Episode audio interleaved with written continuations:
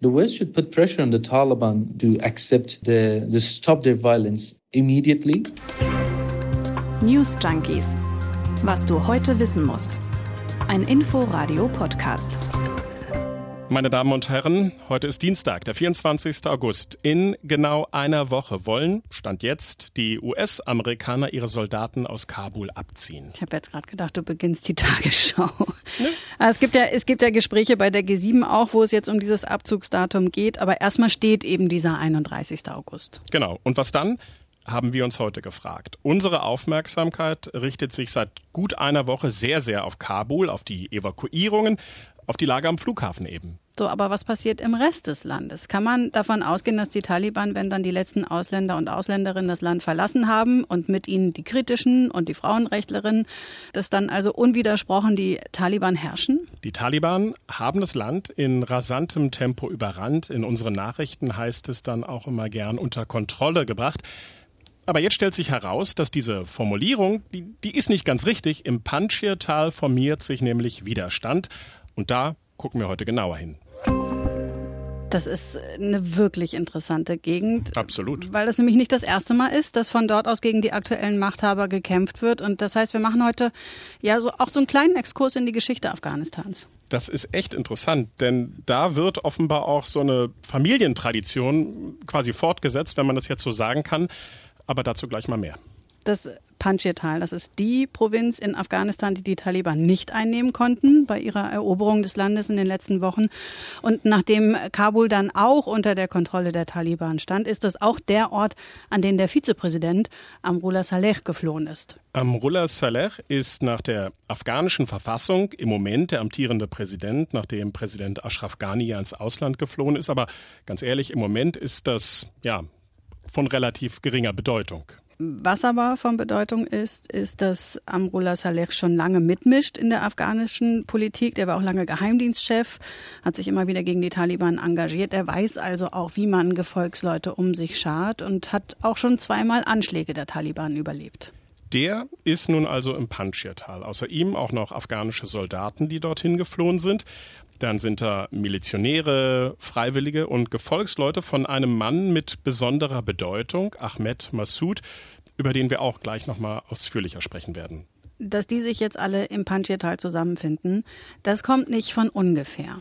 Das Panjshir-Tal um jetzt mal euch an die Hand zu nehmen, liegt ungefähr 150 Kilometer nordöstlich von Kabul Richtung Tadschikistan.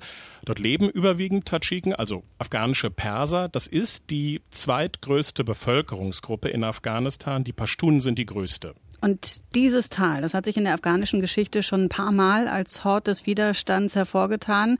Von dort aus wurde der Widerstand gegen das sowjetische Militär in den 1980er Jahren organisiert und dann später auch der Kampf gegen die Taliban-Herrschaft unsere Inforadio-Kollegin Sabina Mattei. Die war lange Afghanistan-Korrespondentin. Die hat auch das Panjshir-Tal besucht und Sabina hat uns vorhin erzählt, wie es da ausschaut. Und das ist auch bedeutend. Es gibt nur einen einzigen Zugang. Wer also einmal im Panjir-Tal drin ist, der muss auch genau dort wieder raus. Das Tal selbst ist eine lange Schlucht, durch die sich der Panjir-Fluss zieht. Die Berge steigen zu beiden Seiten steil an und sind ausgesprochen unwegsam. Die Panjiris, meistens sind das ethnische Tadschiken, haben deshalb jeden Eroberer zurückschlagen können, egal ob der militärisch überlegen war oder nicht. Das ist also allein durch die geografische Lage schon schwer einzunehmen. Etwa 10.000 Kämpfer sollen sich bislang in dem Tal gesammelt haben, so schätzen das Experten. Angeführt werden die von eben diesem Ahmed Massoud, den du eben schon kurz erwähnt hast. Der ist Anfang 30 und hat in London einen Master in internationaler Politik gemacht. Das klingt erstmal ein bisschen schräg, oder? Also super Ausbildung, international und jetzt ist er Anführer so einer Widerstandsgruppe in Afghanistan.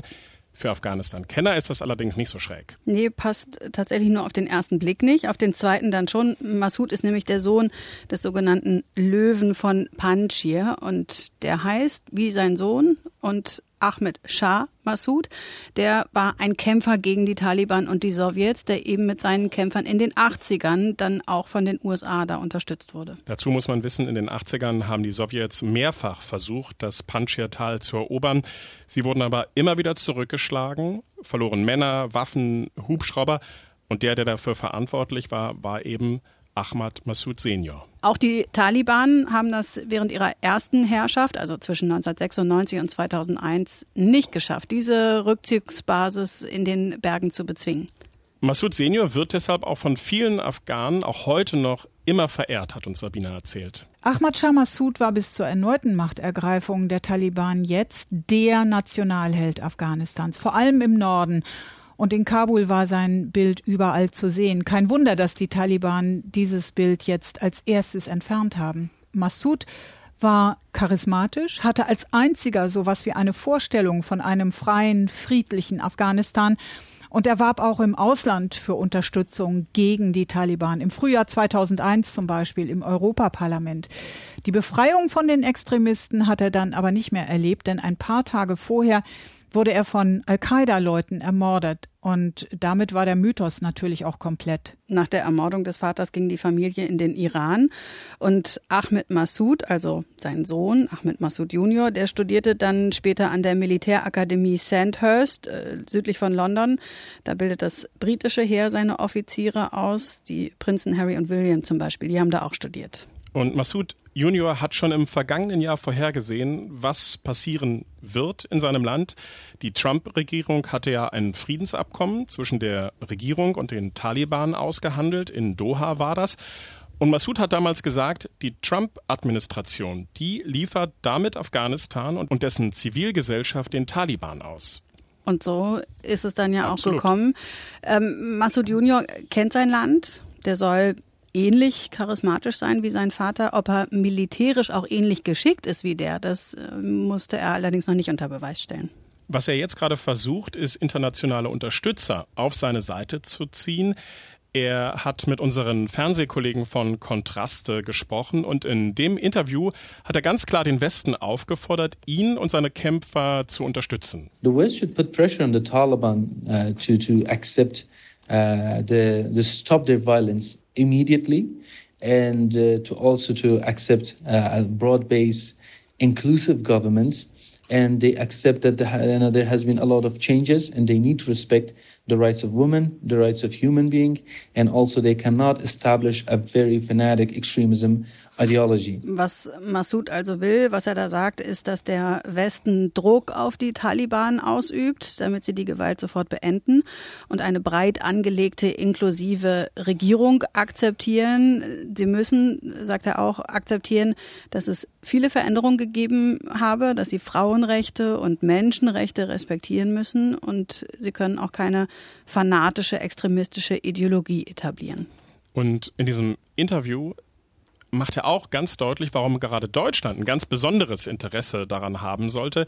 Er verweist nämlich auf die vielen Flüchtlinge, die Afghanistan in den vergangenen Wochen und Tagen in Richtung Europa, in Richtung Deutschland verlassen haben. Massoud sagt, mit einem Bruchteil der Mittel, die Deutschland für Flüchtlinge ausgibt, mit etwas politischem Druck und mit der Unterstützung des Widerstands in Afghanistan, also seiner Gruppe, sei ein dauerhafter Frieden möglich. Ich glaube, was Masuda macht, ist, er bietet sich dem Westen äh, im Grunde als so etwas wie ihr neuer Mann in Afghanistan an und er geht dabei geschickt vor, indem er zum Beispiel an gemeinsame Werte erinnert. In dem Interview eben hat er ja auch die Rolle des Verteidigers von Frauenrechten, Menschenrechten eingenommen. Ja, und indem er auch darauf verweist, wer ihn unterstützt, ne? wer sich mittlerweile mhm. alles da im Panjshir-Tal versammelt hat. Er sagt, dass er die Unterstützung der Mehrheit der Spezialeinheiten und der Armee habe. Das Einzige, was da fehlen würde, sei eben Geld. Und das sei im Grunde das einzige Problem, wenn es darum geht, die Nation gegen die Barbaren zu vereinen. The, the problem that we're having is that uh, I've never been a corrupt politician. I've never been a drug lord or anything.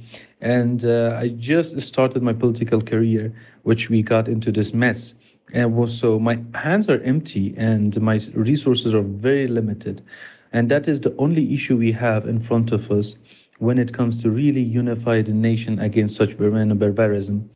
Massoud im Panjshir-Tal sucht also die Nähe des Westens und die Taliban. Und das ist interessant, Die haben die Russen um Unterstützung gebeten. Sie sollen den russischen Botschafter in Kabul nämlich gebeten haben, im Hinblick auf das Panjshir-Tal zu vermitteln. Das ist nämlich so, während ja unter anderem Deutschland und die USA ihre Botschaften evakuieren ließen, hat die russische Botschaft einfach weitergemacht. Nach Angaben des Botschafters wird sie mittlerweile sogar von den Kämpfern der Taliban geschützt. Die Russen haben in den vergangenen Jahren nämlich den Kontakt zu den Taliban nie abreißen lassen. In der vergangenen Woche hat der Sonderbeauftragte des russischen Präsidenten für Afghanistan in einem Interview auch gesagt, die Taliban seien bessere Partner als die Kabuler Marionettenregierung. Und damit meint er die mittlerweile vertriebene Regierung. Hm. Das ist auch ja, ziemlich klar ein Seitenhieb gegen den Westen, der diese Regierung ja lange unterstützt hat. So, Dörte, lass uns mal einen Strich drunter ziehen. Hm. Tausende Kämpfer im Panjshir-Tal. Die Taliban sagen mittlerweile, sie hätten die Kämpfer eingekreist, die das wiederum bestreiten. Und beide Seiten sagen, sie setzen auf Verhandlungen. Also wie geht das da weiter? Wird das in den Bergen nördlich von Kabul wieder so ein langjähriger bewaffneter Konflikt? Gute Frage. Immer gut, wenn man Leute hat, die sich besser auskennen. Deswegen haben wir diese Fragen weitergereicht an unsere Kollegin Sabina Mattei. Ich glaube, Geschichte wiederholt sich hier nicht. Massoud Sohn ist nicht der Charismatiker, der sein Vater war. Er hat die Taliban zwar genau studiert, er ist nämlich Politologe, aber als Politiker hat er sich vom Vater nie emanzipiert. Und seine Verbündeten, insbesondere General Dostum, sind bekannt für ihre Korruption und auch dafür, dass sie im Handumdrehen zu Verrätern werden. Und vergessen wir nicht, die Afghanen sind kriegsmüde und die Taliban, die militärisch nicht besonders gut ausgerüstet waren, die konnten auch deshalb jetzt wieder so schnell an die Macht kommen, weil örtliche Machthaber sich mit ihnen arrangiert haben. Und zwar selbst in Landesteilen wie Badakhshan im Norden, die ebenfalls immer als uneinnehmbar galten.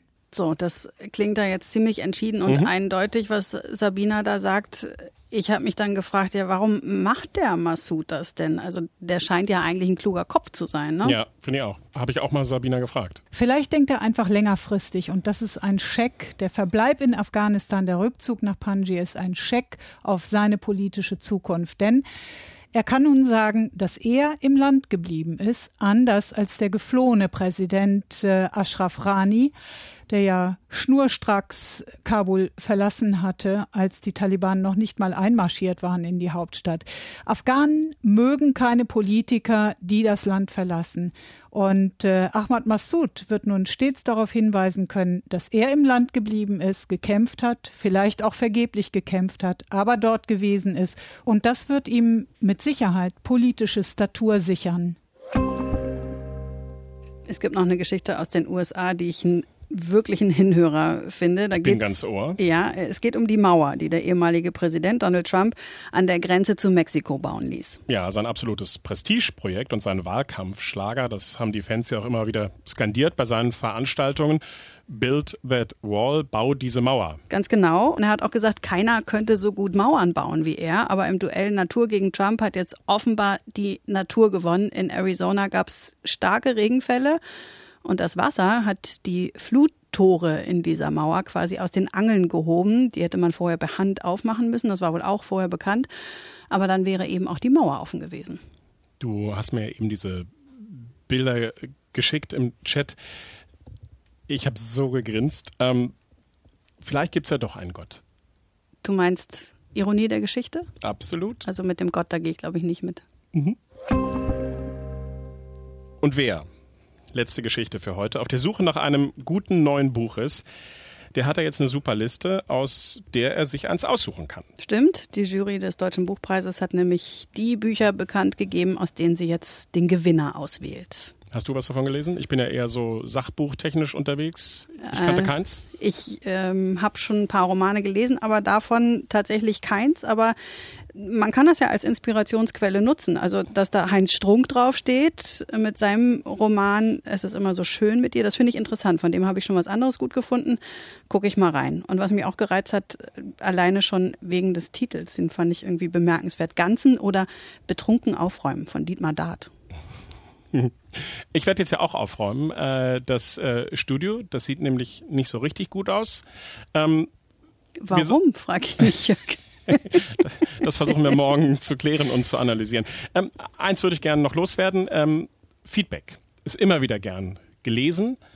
Ihr könnt uns eine Mail schreiben an newsjunkies.inforadio.de. Sehr gerne. Und wenn alle fit und gesund bleiben, hören wir uns auch morgen wieder. Tschüss, bis morgen. Tschüss. News Junkies. Was du heute wissen musst. Ein Podcast von Inforadio.